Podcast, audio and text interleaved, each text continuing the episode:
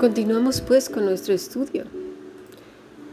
Jesús es muy claro, dice, ¿por qué has puesto por encima tus tradiciones?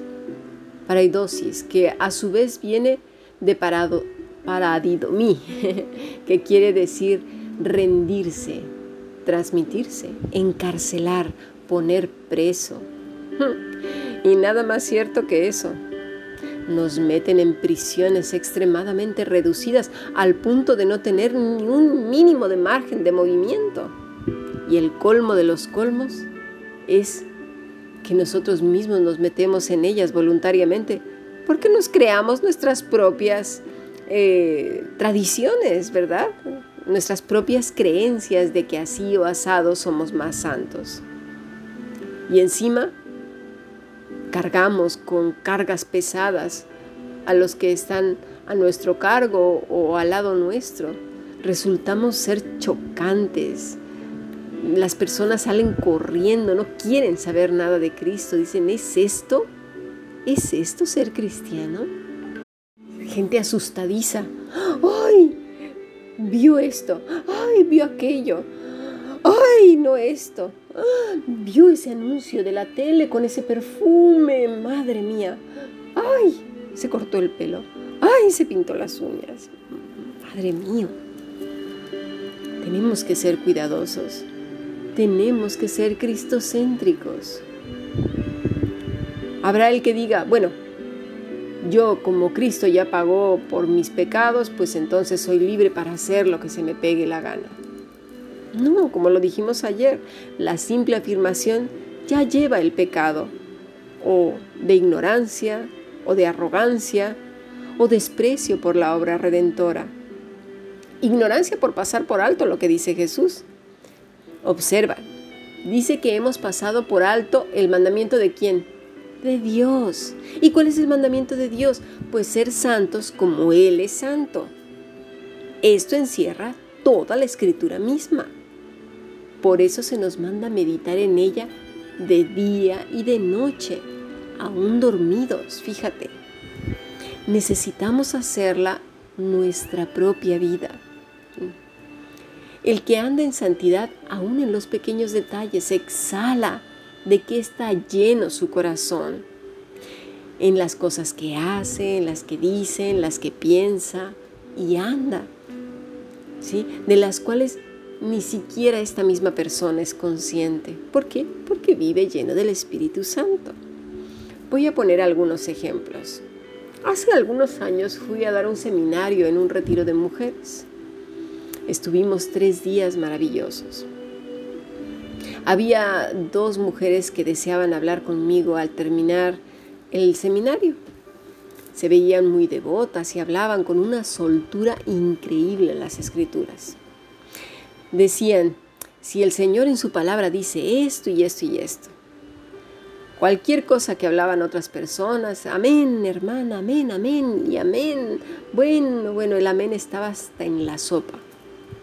Cuando finalmente tuvimos un tiempo a solas, me dijeron que si podían confiarme algo y les dije que sí, que necesitaban algo que solamente un profesional podría hacer y les dije, bueno, si me lo explican. Me dijeron que, que necesitaban un, peritaje mental en un juicio para su hermano. Querían eh, no que lo este, revisara, sino que simplemente más bien hiciera un informe pericial en donde lo declarara mentalmente incompetente para poder cobrar la herencia de sus padres, ya que a él le había tocado la mayor parte. Y entonces yo les dije, perdón, ¿que vuestro hermano padece alguna enfermedad mental? En ese momento de verdad hubieran visto las caras de las dos. Se quedaron calladas y enseguida comenzaron a argumentar cosas sin sentido utilizando la escritura como parapeto de sus maldades. Obviamente me negué. Me ofrecieron una gran cantidad de, por cierto. ¿Dónde estaba su cristianismo? ¿Dónde? Ante toda la gente que estaba ahí, incluso en la iglesia, eran bueno, bueno, bueno Se sabían la escritura al derecho y al revés, pero como, como saberse cualquier cosa no era una realidad en sus corazones. En otra ocasión, una mujer se acercó a mí para pedirme que medicara a su hijo de 18 años, al cual llevaba toda la vida controlando, chantajeando, manipulando, al punto que no quería que él durmiera solo en su habitación. Ella lo obligaba a dormir en su propia cama. Esta mujer era divorciada. El chico se sentía ahogado por su madre, pero lo que ella pretendía era tenerlo atontado para conservarlo con ella. ¿Cómo lo manipulaba de verdad con las escrituras? Le metió miedo desde muy pequeño diciendo que si no se sujetaba a ella, Satanás lo haría pedazos y bueno, le iría mal en la vida porque no estaba honrando a su madre. Una cosa tremenda. Pero ella se sabía las escrituras. Y a todo decía desde lejos, amén, amén. ¿De qué sirve eso? Por decir en una conferencia o en un sermón, aleluya, amén, amén. ¿Eso nos vuelve más obedientes a Dios? No critico eso, está bien. Lo único es que fijémonos en nuestro testimonio personal.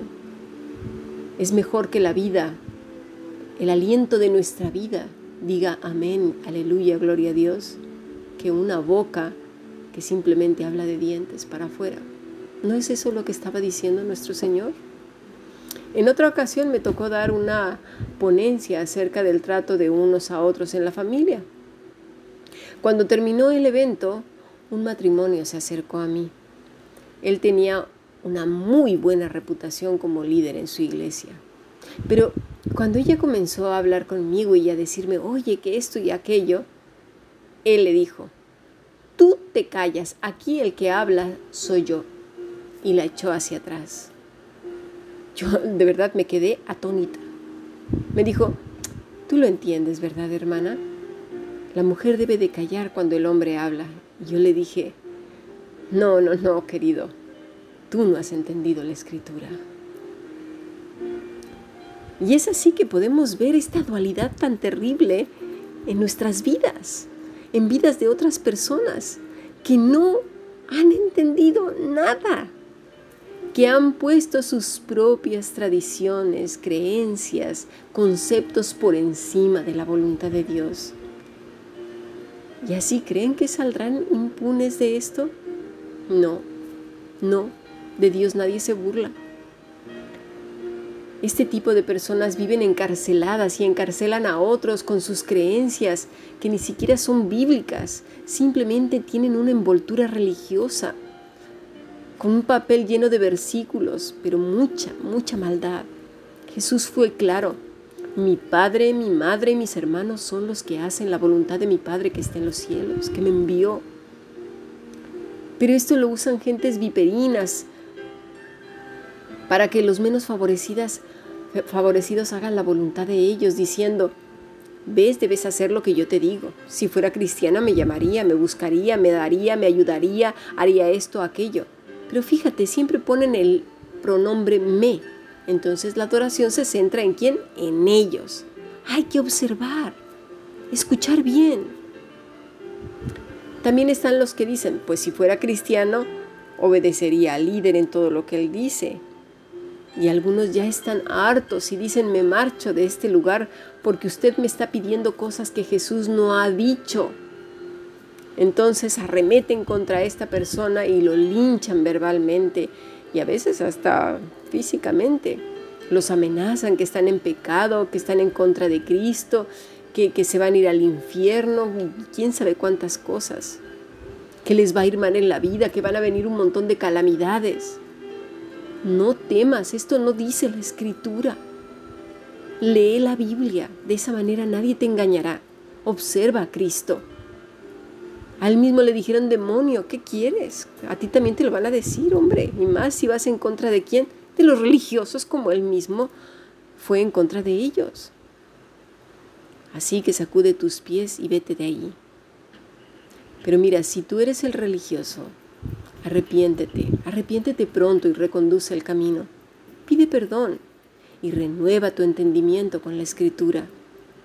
Mira a Jesús, observa cómo vivió, qué dijo, qué no dijo, el contexto de sus palabras. No arranques un versículo y lo acomodes a tu tradición que quieres imponer o que has creído durante años. Libérate y libera a la gente que has tenido presa de tus religiosidades.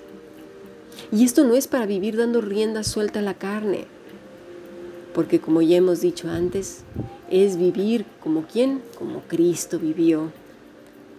Él vivió en pureza y santidad, disfrutando de todo cuanto Dios puso a su alcance, así como que cantaba, comía y disfrutaba de la gente, de lo que bebía, de lo que comía, de sus amigos, de sus viajes misioneros, aún de lo que padecía. ¿Por qué? Porque estaba lleno del Espíritu Santo en el gozo del Señor. Por eso es tan importante esforzarnos y ser valientes para renunciar a aquello que nos tenía encarcelados y que creíamos que nos hacía más santos. Meditemos en las escrituras, observemos a Cristo, fijemos nuestros ojos en Él. Sigamos aprendiendo. Bendiciones.